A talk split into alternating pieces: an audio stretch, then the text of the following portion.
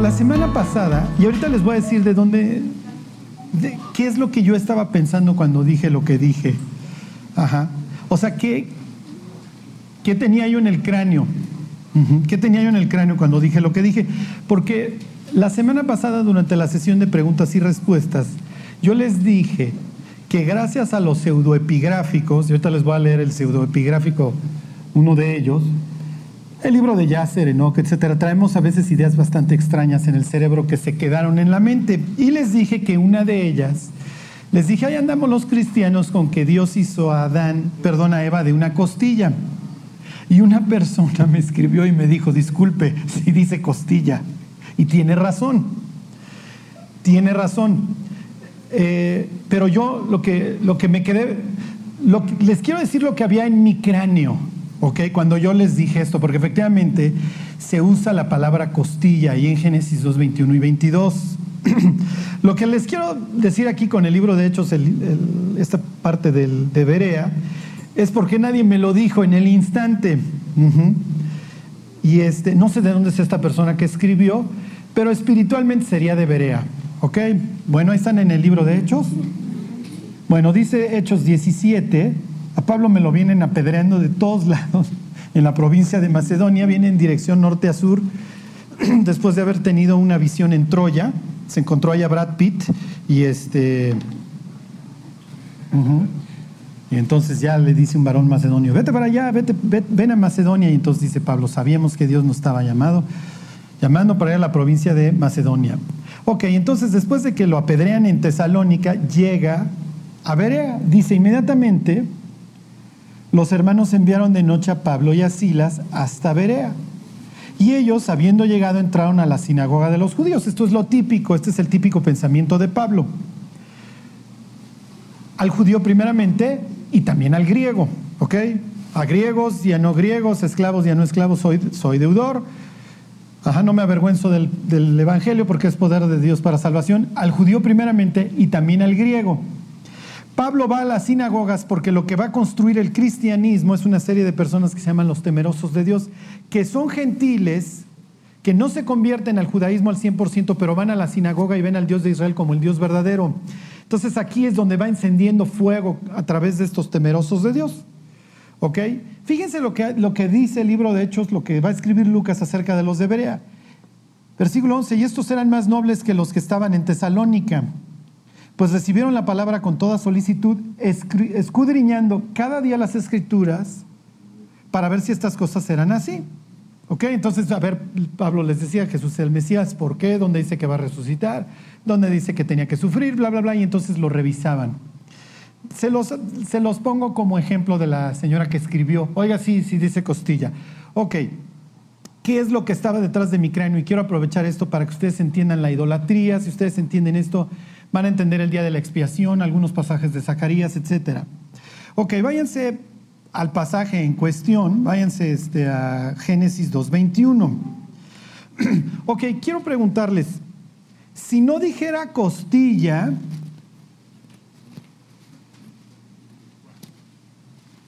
¿qué palabra hubiera traducido Casiodoro de reina? Porque 32 veces la, palabra, la, Biblia usa esta palabra, salá, o tzelá, salá, ¿ok? Y cuando Casiodoro de Reina está, está, frente a la Biblia y la está traduciendo al español, es muy interesante, le voy a preguntar en el cielo, ¿por qué pusiste costilla? Y tal vez es no sé, tal vez fue la, influencia precisamente de los pseudoepigráficos. Ahorita les leo el libro de Yasser, el capítulo 1.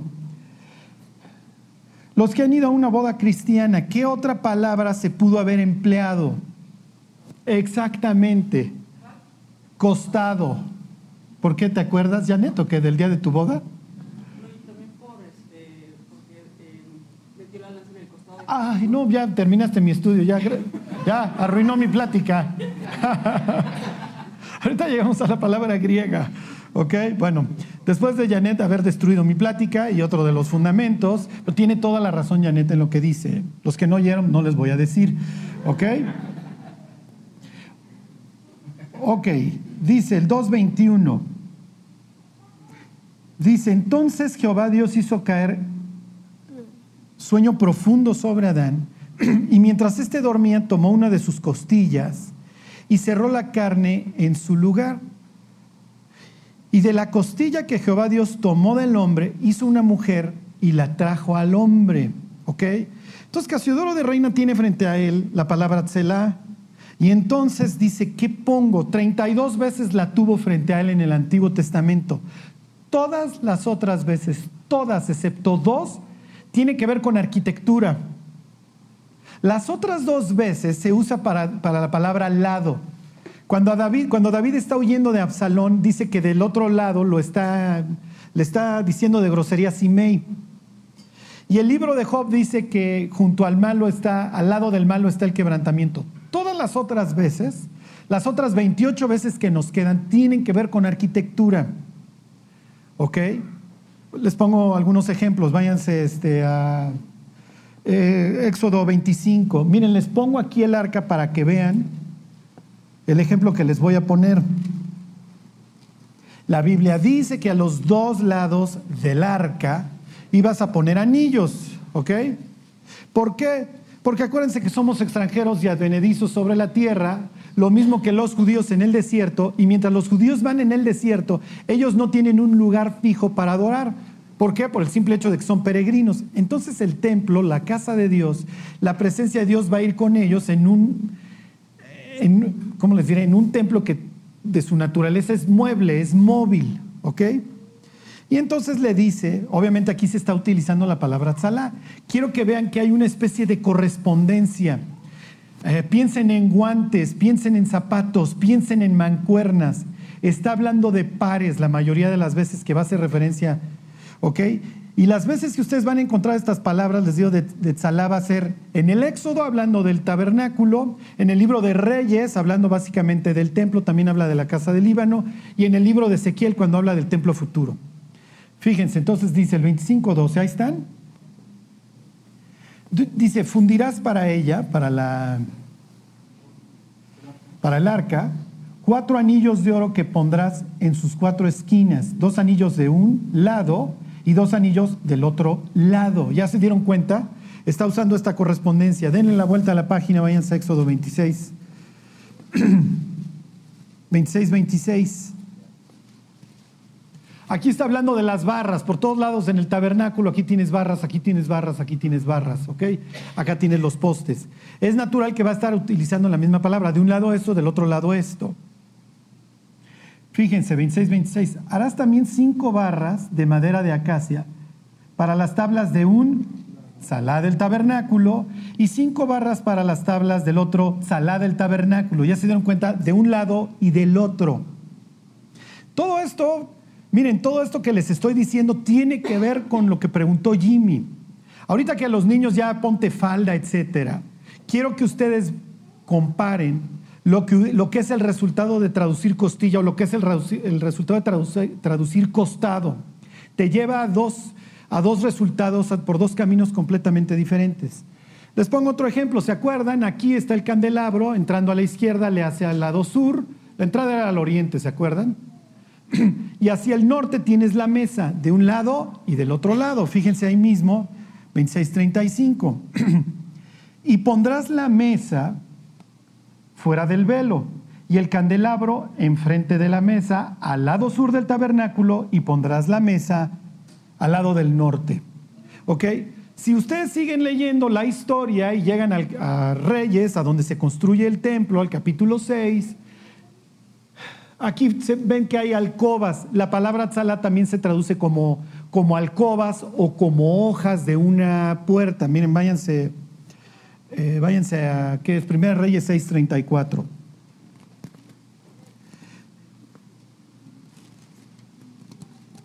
Esto es muy, muy interesante. Y tal vez alguien diga, bueno, a ti que te encantan estas cosas, mi Charlie, pero dime algo más aterrizado.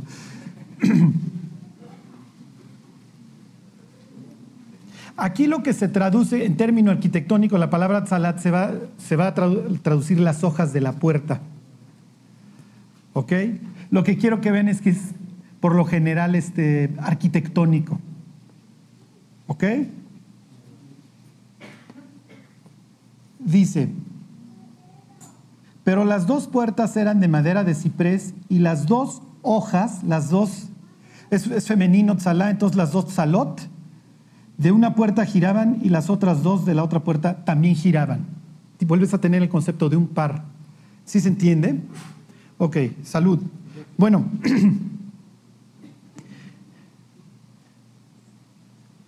Dios vive en el paraíso.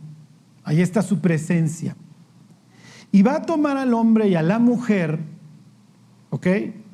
Porque ve que el hombre está solo, le hace una ayuda idónea para qué? Para ir por la tierra y sojuzgarla. ¿Ok? ¿Qué es lo que implica? No solamente eso, sino que también les da su imagen. ¿Ok? Da su imagen si van a ir por el mundo extendiendo el reino de Dios, el hombre y su mujer, y además se van a estar multiplicando, la imagen obviamente que Dios quiere mandar es que su presencia va a través de los seres humanos avanzando. Entonces, lo que lo ideal, la traducción ideal hubiera sido costado porque implica que el templo de Dios está caminando. Sí se entiende que el templo de Dios está avanzando, que la presencia de Dios a través del ser humano que porta su imagen está avanzando. Ok, les voy a leer el libro de Yasser, ok, se los voy a traducir, está en, está en inglés aquí el que traigo. el, el 1.4 dice, y el Señor hizo que el hombre cayera en un sueño profundo, que un sueño profundo cayera sobre Adán, y durmió. Y entonces tomó, Tuco arrancó, casi casi está diciendo, le quitó una de sus costillas y, y le puso carne alrededor. ¿Ok? Le puso carne alrededor.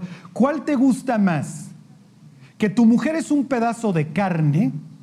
Ajá. O que tu mujer es una parte que corresponde a tu vida, que es parte de ti y que entre ustedes dos complementan el templo. Piensen, ahí va la señora a la boutique francesa en Mazarik y se compra unos zapatos de 50 mil pesos. Ajá. Pierde uno y ¿qué le dices tú? Ah, pues nada más perdiste 25 mil pesos, no te preocupes. No. No, pues ¿para qué me sirve el otro zapato solo? ¿Sí me explico? Porque pues necesito el par necesariamente. Ahí va la señora a la boutique francesa, se compra unos guantes de 100 mil pesos, pierde uno. Bueno, le puede regalar al otro, el otro a su marido para que juegue golf, pero más de eso, sí me explico, para que lave los trastes, pero más de eso, sí se entiende, ya perdió una parte, ya perdió su parte correspondiente. Ok, fíjense cómo estamos totalmente limitados por esta visión. Me, voy, me pongo sombrero de Yasser. Tu cónyuge, tu pareja, es un pedazo de carne con el que convives. ¿Cómo contestamos los cristianos a la pregunta de por qué no se debe fornicar? A ti te preguntan, oye, ¿por qué no debo tener relaciones antes del matrimonio? ¿Cómo contestamos? Contestamos con el libro de Yasser en la mano. Y esto es lo que había en mi cráneo cuando yo les contesté. No se trata nada más de un pedazo de carne, pero ¿cómo contestamos? Contestamos de forma total y perfectamente limitada. Porque te puedes embarazar, ¿Eso está a nivel qué? Pues carne, porque te puede dar una enfermedad venérea. Y entonces damos estadística tras estadística de las muertes del SIDA, de la transmisión de la sífilis, de esto y del otro. Es nivel carne. Estamos contestando con el libro de Yasser en la mano. Porque la mujer para tener relaciones sexuales necesita tener un ambiente seguro, le interesa la seguridad. Porque el hombre es mucho más carnal y la mujer es mucho más emocional, entonces la mujer va a salir lastimada. Porque el sistema límbico va a generar un attachment, va a generar un vínculo con la otra persona. Todo esto es nivel carnal. No sirve. porque el niño no se debe de poner falda? Y les voy a poner este ejemplo y les va a quedar muy claro. Tú vas en el avión, estás dormido y pasa la aeromosa y con el glúteo, con la pompa, toca tu codo. ¿Hay algún problema? No, no hay ningún problema. ¿Sí me explico? Pero ¿qué pasa si ahí viene la aeromosa y yo empiezo a preparar el codo? Y cuando pasa la aeromosa le hago y ella se da cuenta. ¿Es lo mismo o no? Mm, ok, no es lo mismo. ¿Por qué no? Simplemente es un tríceps contra un glúteo. ¿Por qué no es lo mismo? Piensen, o sea, Piensen, Y me voy a ir todavía más al extremo. Tengo un libro que se llama la, hipótesis de la simulación. Es muy extraño, ¿ok? En donde habla de que, de que ahora con la, ¿cómo se llama este? Con la física cuántica se dieron cuenta de que si tú partes la materia, en fin, las veces que quieras, llegas a un punto en donde ya no hay nada, ya la última vez que la partiste se desapareció, le llaman non-locality. Y entonces hace pensar que el mundo es un sitio digital, como si fuera algo que, como si estuviéramos dentro de un videojuego, ¿ok? En, en el libro dice que hay personas que futureando dicen que la única oportunidad que tiene la humanidad de sobrevivir es que se descargaran todas las conciencias, que descargaran tu alma, para que me entiendas, en una computadora. ¿Vieron la película esta con Johnny Depp en donde lo descargan a una computadora? Y entonces dice que esa es la única oportunidad que tiene la humanidad. Y entonces viviríamos enchufados al ordenador, viviendo en el ordenador, y eso da la oportunidad para hacer una utopía. Ok, vamos a suponer que esto fuera verdad, que se puede descargar el alma, tus memorias, todo a una computadora y pudieras vivir enchufado a una computadora mientras que no se vaya la luz. Ok, para siempre. Ok, ya si se va la luz, pues ya te vela pues ni modo. Y te dijeran, tú vas a ser el legislador, tú le vas a dar a la utopía las reglas del juego. ¿Ok? Les quiero leer algo. Y quiero que piensen, ahí voy, espérenme, a ver si lo encuentro, y si no se los digo. Quiero que piensen en las normas, ya no traigo la noticia, ahorita se las digo. Quiero que piensen en las normas sexuales que ustedes descargarían en la utopía. Las normas que ustedes dictaminen en esa utopía acerca de la sexualidad van a determinar si tú vas a vivir en una barbarie o no. Y la noticia que les iba a leer, me imagino que varios de ustedes la leyeron, es de la niña que incendiaron en una fiesta hace unos días y que murió esta semana. Sus amigos durante la fiesta la rociaron con gasolina, la quemaron y 15 días después murió la niña. En una fiesta, sus amigos en la borrachera las normas que tú determinaras acerca de la sexualidad van a determinar si vas a vivir en una barbarie o no. Punto. Tú no quieres tener niñas incendiadas, bueno, entonces vas a tener que poner normas total y perfectamente estrictas acerca de la sexualidad. Ok, tú le preguntas a Pablo, al apóstol Pablo, con el libro de Yacer en la mano y con la costilla de la Salai de 2.21, le dices, Pablo, ¿por qué no se debe de fornicar? ¿Cómo contesta Pablo? Porque te puedes embarazar. Porque te puede dar sida. Porque no está bien, no sé por qué. ¿Por qué no? Exactamente. Eso es lo que Pablo hubiera tenido. A ver, mis cuates, cuando se tradujo la palabra salá su idioma, yo no sé qué, pusieron. Pero les quiero decir que hay una correspondencia, hay una correspondencia en el templo. Tu cónyuge es parte de ti. Y si tú tomas una parte del templo y la colocas con otro, ¿sí me explico? Si tú tomas el estrado, los anillos de este lado y los llevas al templo de Dagón y los llevas al estrado de Dagón, esos anillos, ahora, ¿a quién sirven? Pues. Y entonces colocaste parte de tu templo, lo contaminaste. Ahora entienden el día de la expiación. El día de la expiación se trataba de colocar en un chivo toda la contaminación del templo y largarlo. Era una especie de pañal. El chivo se convierte en un pañal que trae toda la putrefacción de un año acumulada en el, en el lugar sagrado y hay que aventarlo, hay que largarlo y se lo mandan a Sacel, a un ángel caído ahí, repugnante en el desierto. Ahorita les pongo otro ejemplo. A ver, váyanse a 1 Corintios 6. el cristiano tiene ciertas normas de pureza, no porque le va a dar sida, eso te puede dar una transfusión sanguínea.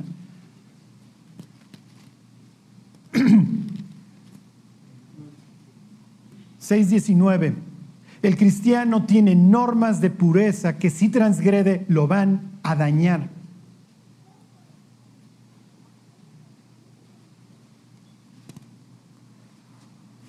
Y ahora piensen en el libro de Jeremías, ¿de qué habla? Todo el tiempo habla de la idolatría, sí, la idolatría llevaba aparejada fornicación. quiero decirles, o sea, no hay algo que genere más, más recuerdos, más daño, más dolor que los pecados sexuales. Si a cada uno de ustedes yo les dijera, acuérdate de la primera película pornográfica que viste, ahí está, ¿eh? Se llama, se llama norepinefrina. La cámara está grabando, está siendo impactada, está siendo impactada, está siendo perturbada, está siendo dañada. Ah, te vas a volver loco, te vas a volver loco. Vuelvo al ejemplo de la hermosa, yo le hago así, lo más probable es que la señora se va a bajar afectada del, del avión, me haya dicho de groserías o no, ¿eh? Y va a estar recordando el evento, evento mucho tiempo. ¿Por qué? Porque la perturbé, transgredí, ensucié, contaminé el templo. Cuando nosotros leemos en el Antiguo Testamento que metían la imagen del Dios fulano al templo de Dios, Dios está usando esta expresión años más tarde. Ustedes son el templo, ahora piensen lo que yo estoy experimentando en mi lugar sagrado, en donde yo me llevo con ustedes. Ajá. Fíjense, dice, versículo 19, ¿o ignoráis que vuestro cuerpo es el templo del Espíritu Santo, el cual está en vosotros, el cual tenéis de Dios, que no sois vuestros? Así que si algún día te dicen, oye, ¿por qué tú no fornicas? ¿Por qué tú no le pones el cuerno a tu mujer? Pues soy el templo de Dios. Y la persona igual no te entiende, te va a pedir que te moches con lo que te estás metiendo, lo que sea, pero le estás contestando como hubiera contestado la Biblia como hubiera contestado Pablo. No hubiera contestado Pablo con el libro de Yacer, no, miren, es que agarró una costilla y la rodeó de carne. Y todo esto es nivel carnal, es nivel espiritual. Y es lo que dice la Biblia. Fíjense, ahí mismo, 6.15. ¿No sabéis que vuestros cuerpos son miembros de Cristo? ¿Quitaré pues los miembros de Cristo y los haré miembros de una ramera? De ninguna manera. ¿O no sabéis que el que se une con una ramera es un cuerpo con ella? Porque dice, los dos serán una sola carne. Entonces, la fornicación, la relación sexual implica una unión, una unión no solamente carnal, eso diría Yasser. Pablo diría, no muchachos, es una unión espiritual y por eso va a tener consecuencias en la vida de las personas que se están desquiciando. Hoy vivimos un mundo de locos, de enfermos mentales. Hoy salimos a la calle con miedo. Por esto, por esto, el éxito del siglo XX para Satanás fue haber arrancado al, papá de la casa. En el caso de la muchacha que rociaron con gasolina y la mataron, los borrachines estos, piensen en los porquis, piensen en todas estas gentes, pregúntenle cómo fue su relación con su papá. No es nada más una cuestión carnal en lo más mínimo. Oye, ¿por qué ¿Por qué tus hijos no, no, son trans? ¿Por qué no le pones a tu hija pantalón y al otro falda? Somos el templo del Dios viviente. Cuando Dios pone todas estas normas estrictas, ajá, en la Biblia acerca de la sexualidad, Él sabe que cuando las rompan, literalmente se van a volver locos. Y cantado vale doble, ¿se acuerdan? En las advertencias, en el libro de Levítico y de Deuteronomio dice, vas a perder la razón, te vas a volver loco. Y lo peor es que hoy tenemos un Hollywood, una cantidad de propaganda todo el tiempo, implacable, implacable, implacable, destruye tu vida, destruye tu vida, destruye tu vida. Claro, no nos lo dicen así, pero se trata de rebajar el matrimonio y, su contraparte en el cristiano, la pureza durante la soltería, a lo peor, a una abominación. Ok, traje librito. Mm. ¿Cuál quieren leer? ¿Acerca de los matrimonios arreglados o acerca del divorcio? Les leo primero para los solteros. Miren, no sé, qué, no sé qué hace en este libro, se llama Barking Up the Wrong Tree de Eric, Eric, Barker, ladrándole al árbol equivocado. Habla del, del, éxito y cuando está hablando de cuando, del éxito en las carreras, etcétera, pone pone estos datos. ¿Y por qué se los voy a poner?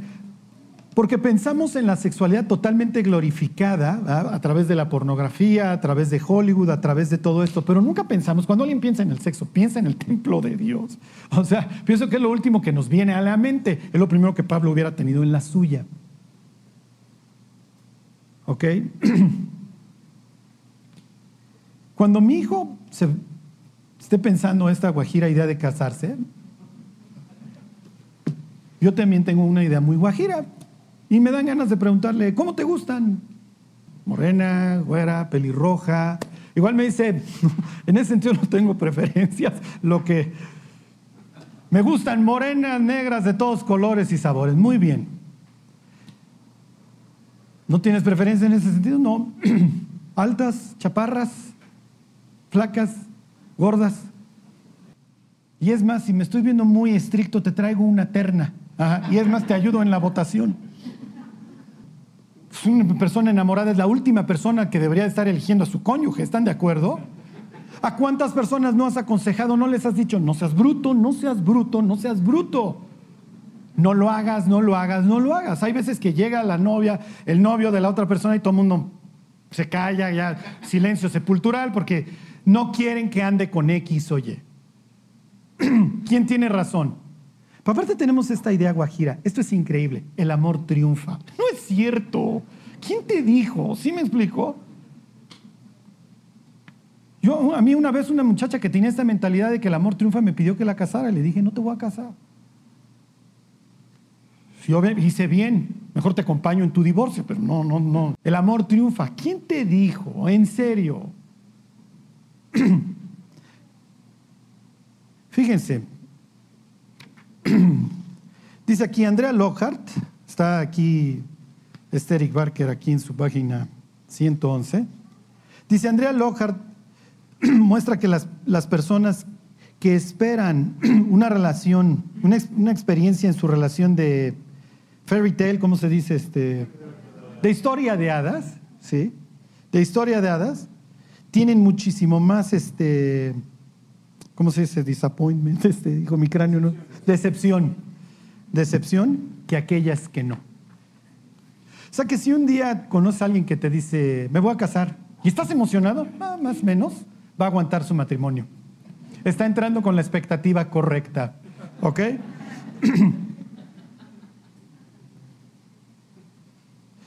Dice, en las etapas tempranas, los matrimonios de amor, los love marriages, son más felices que los matrimonios arreglados, con unas calificaciones de 70 de 91 puntos posibles, de 70 en una escala de amor académica contra 58 de 91 en los matrimonios arreglados. No hay sorpresa ahí, ¿verdad? Dice, pero después algo sucede. Una década después, los matrimonios arreglados tienen una calificación de 68 y aquellos basados solamente en el amor, un 40. ¿Ya vieron cómo revierte? ¿Por qué? Porque uno entró con todas las expectativas hollywoodienses. Los otros no. Mira, te presento a tu esposa, con esta te vas a pelear, con esta vas a pasar los ratos buenos y los ratos malos de la vida. Me voy al ejemplo a lo que, o sea, los solteros jamás pueden hacer. Váyanse este, a Segunda de Corintios, capítulo 6.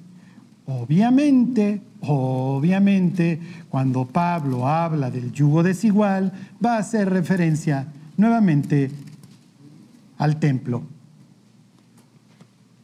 El matrimonio, digo, todos los que somos casados lo sabemos, no es nada, la vida en sí, la vida de suyo te avienta muchos problemas. Pero si nosotros vemos el matrimonio como mi templo y es mi contraparte, es mi otra mancuerna, es el otro guante, es el otro zapato, te da una forma de, mirar la vida total y completamente distinta. Bueno, es el de carne y si no me late, pues lo cambio. Ok, ¿qué dice Pablo? Segunda de Corintios 6, 14.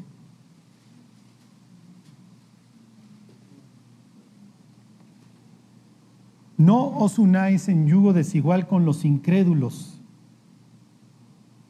Porque ¿qué compañerismo tiene? Y aquí vienen estas comparaciones. La justicia con la injusticia. ¿Y qué comunión la luz con las tinieblas? ¿Y qué concordia Cristo con Belial? ¿O qué parte el creyente con el incrédulo? Y aquí está. ¿Y qué acuerdo hay entre el templo y los ídolos? No lo hay. No hay acuerdo entre el templo de Dios y los ídolos. Como dijo Dios, habitaré y andaré entre ellos y seré su Dios y ellos serán mi pueblo, por lo cual salid en medio de ellos y apartaos, dice el Señor, y no toquéis lo inmundo, y yo os recibiré, y seré para vosotros por Padre, y vosotros me seréis por hijos e hijas, dice el Señor Dios Todopoderoso. El cristiano que tiene a bien andar de novio, novia, o casarse con un incrédulo, no sabe el sufrimiento al que se está exponiendo. Porque vas a tener un templo de una forma, con una estructura, con un Dios, y un templo con otro. Y esto es como correr un maratón con un zapato de vestir y un tenis. Al kilómetro 10 ya te van a estar doliendo los talones, vas a traer ampollas. Al kilómetro 20 ya no aguantas las rodillas, en el 30 ya no aguantas la espalda y en el 40 ya no aguantas las cervicales. Vas a tener suerte si caminas bien el resto de tu vida después de haberte aventado 42 kilómetros con un zapato distinto. Ahora piensa en la vida. Ahora piensa en la vida. Bueno, ok, les traigo otro libro. Este libro está interesantísimo. El proyecto Longevidad de Longevity Project. Sucede que hay un señor que se apellidaba Terman, que en 1920, por ahí, se le ocurrió empezar a analizar a personas y seguirlas a través de una batería de cuestionarios toda su vida. 1400 personas es las que maneja el libro, 1500, ¿ok? Y entonces fue siguiendo quiénes son los que más éxito tienen, quiénes son los que más viven, quiénes son esto, quiénes son lo otro. ¿Ok? Y por supuesto tiene una parte dedicada a los, les llaman Terminators, a los del experimento Terman, acerca del impacto que tuvo o no en sus vidas el divorcio de sus padres. Obviamente esto es... Tiene un capítulo en donde habla del, divorcio de sus papás y luego tiene uno de ellos, el divorcio de ellos. Y obviamente el divorcio de sus papás los predispuso a divorciarse ellos también, etcétera, etcétera. Les quiero leer nada más dos párrafos. Esto es horrible. Para que ustedes vean que no es simple y sencillamente que se están separando dos personas y hay que mandar a los niños al psicólogo. No.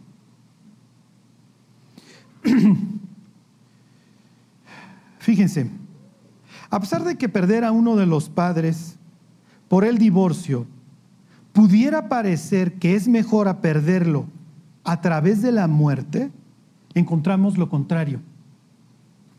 Y esto es estudio tras estudio tras estudio. A mí que me fascina el tema de la paternidad.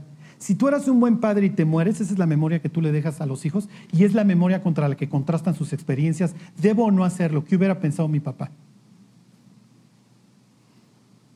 Le va mucho mejor al huérfano que a estos. Dice, el término a largo plazo, en el largo plazo, eh, para efectos de la, de la salud, los efectos del divorcio de los padres casi siempre fueron devastadores.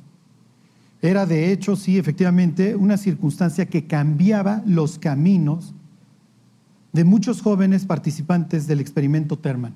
O sea, eso disparó caminos que no, nunca hubieran caminado los diversos participantes. Dice, los niños de, de padres de familias divorciadas morían en promedio cinco años antes que los que venían de familias intactas. Un día yo estaba intentando, intentando hacer entrar en razón a la esposa de un muchacho que se había convertido de que no dejara a su marido. Y le dije, ¿cuántos hijos tiene? No, pues tantos. ¿Los quieres? Sí. Les vas a reducir cinco años su vida. Ok. Fíjense, el divorcio de los padres, no la muerte de los padres, era el riesgo, porque muchos en el experimento perdieron a sus papás. De hecho, el divorcio de los padres durante la niñez era el predictor social por sí solo el más fuerte de una muerte temprana. Muchos años viendo hacia el futuro. Dice, encontramos que los hombres quien que de niños tuvieron que enfrentar el divorcio de sus padres, tenían una proclividad especial a morir en accidentes de tráfico, perdón, en morir por accidentes o violencia sugiriendo que crecieron mucho más este, reckless, este, como pródigos, ¿sí me explico? Pero para, para los dos, para mujeres y hombres que enfrentaron el divorcio de sus padres, eran mucho más probable que murieran antes de cualquier otra de las causas, incluyendo cáncer o infarto cardíaco. Ok, y luego ya va a venir acerca de la posibilidad de que se divorciaran sus padres. Y les voy a decir la, última parte, o sea que quiero que, que entiendan acerca del matrimonio y esto acerca de, de las relaciones y del sexo. Dios creó el sexo sagrado, así lo ve Él. Esa es su forma de verlo, a Él se le ocurrió. Dios no es ningún mojigato. Ok, dice el propio Pablo ahí en la carta a los Corintios. Por lo que me escribisteis, bueno le fuera al hombre no tocar mujer, pero a causa de las fornicaciones cada uno sepa tener su propia mujer. Y luego dice Hebreos, honroso sea en todos el, matrimonio y el hecho sin mancha, el hecho sin mancilla. Esto no se puede contaminar. Este es el templo de Dios. Ok. Bueno, Charlie, a ver, yo me quiero casar, yo quiero encontrar mi, contraparte. Si lo, haces, si lo haces en el Cristo, vas a encontrar la contraparte de tu templo. Y van a poder construir un templo en donde viva Dios y en donde vivan sus hijos. Y en ese ambiente y debajo de ese techo se desarrollen sus hijos. Pero el hecho de, querer satisfacer un deseo sexual no puede ser el único, ¿cómo les diré? La única causa para casarse. Fíjense, dice, estos estudios han revelado, es otra página aquí en el, en el Longevity Project, que las personas casadas tienden a ser más felices que las no casadas. ¿Se los repito? Sí, o sea, los casados no me creen, pero ok. Estos estudios han encontrado que las personas casadas tienden a ser más felices que las no casadas. Pero esto, y aquí viene la explicación, es usualmente porque las personas que se casan, en este caso las que son más felices, tienden a tener una vida feliz muchos años antes del matrimonio. Yo siempre les dije aquí que el matrimonio es un amplificador. El matrimonio amplifica lo que traes. Eres depresivo, eres deprimido, ¿qué crees que vas a experimentar en el matrimonio? Pero al doble, o al triple, o a lo décimo. Depresión. Tienes un carácter difícil, ¿qué crees que vas a experimentar al doble, al triple en el matrimonio? Ese carácter difícil. El matrimonio amplifica lo que traes y me hizo justicia la revolución. Cuando leí, cuando estaba yo leyendo estas páginas, no te preocupes, mi Rafa, cuando estaba yo leyendo estas páginas dije, me hizo justicia la revolución, no era simplemente una idea que se me ocurrió. Dice, de igual manera, las personas que se divorciaron tienden a ser mucho más infelices antes de casarse. Ok, váyanse a Proverbios 5, leemos unos versículos y nos vamos. Salomón es una persona que desgració su vida. Y yo creo que fue tanto el daño que hizo y que se hizo y le hizo al, no, no voy a decir imperio, al reino, que Dios lo pudo usar para escribir estas líneas.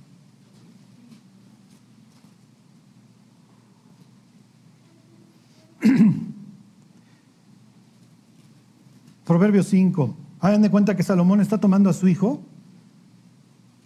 Piensen 12, 13 años que en aquellas épocas pues ya va a, ser, va a empezar a la adultez. Le dice, hijo mío, está atento a mi sabiduría y a mi inteligencia inclina tu oído para que guardes consejo y tus labios conserven la ciencia, que está haciendo una introducción importante. Porque los labios de la mujer extraña destilan miel y su paladar es más blando que el aceite. Ajá. Le está reconociendo, si es cierto. Vas a conocer a muchas personas que, mira, tienen la gota de miel acá. Y, y su boca, bueno, se deshace. Y luego le aclara, versículo 4, mas su fin es amargo como el ajenjo, agudo como espada de dos filos. Sus pies descienden a la muerte, sus pasos conducen al infierno. Obviamente está, no está hablándose ol bonito. Sus caminos son inestables. Lo único que yo le deseo a las personas que hoy aquí son solteras y me están escuchando es éxito y que vayan por la carretera planchadita. Porque si no, ustedes van a conocer de primera mano lo que es ser en un camino inestable. Ay, ya llegó borracho. Ay, no llega. Ay, ya le gritó a los niños. Ay, ya me pegó. Lo que ustedes quieran. Y van a saber lo que es ir por la vida en un camino de terracería espantoso. Y no solamente ustedes, sino también su descendencia.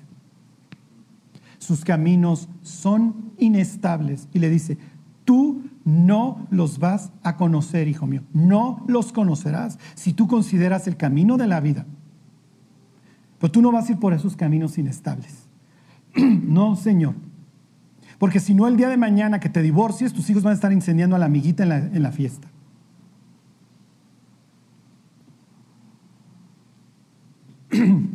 Versículo 7. Ahora pues, hijos, oídme y no os apartéis de las razones de mi. De mi boca. Ok, lo mismo que va a decir Pablo años más tarde, aleja de ella tu camino, huid de la fornicación. No es un pecado que te invito a que enfrentes, es un pecado al que te invito al que huyas. No te tienes que quedar. ¿Ya le dieron ganas los que tienen hijos adolescentes de darle chance a sus hijos de que vayan a la fiesta? Eso es lo que se está experimentando, ¿eh? Y además la fiesta y el antro, acuérdense, no es una experiencia carnal, sálganse de ya hacer. Es una experiencia espiritual, por eso hay música y hielo seco y alcohol.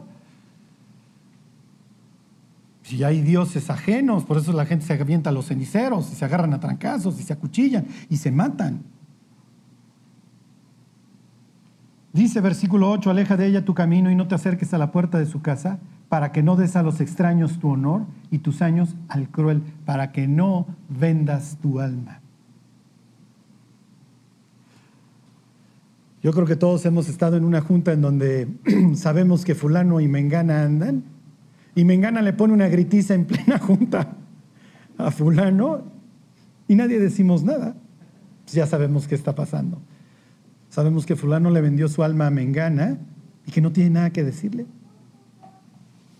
Ya le vendió su alma como bocado, es lo que dice la Biblia. Como bocado. Versículo 10. No sea que extraños se sacien de tu, de, de tu fuerza y tus trabajos estén en casa del extraño. Y gimas al final cuando se consuma tu carne y tu cuerpo y digas, ¿cómo aborrecí el consejo? Y mi corazón menospreció la reprensión. No oí la voz de los que me instruían y a los que me enseñaban, no incliné mi oído, casi en todo mal estado, en medio de la sociedad y de la congregación. Bueno, ahí le dejamos. ¿Somos el templo de Dios?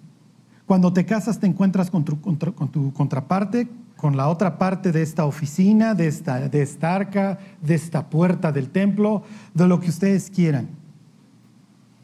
Y sí, sí está bien, qué bueno que don Casiodoro puso costilla, pero quiero que entiendan que pudo haber puesto costado. Y vuelvo aquí ya nada más a que ustedes vean cómo reaccionó bien Janet.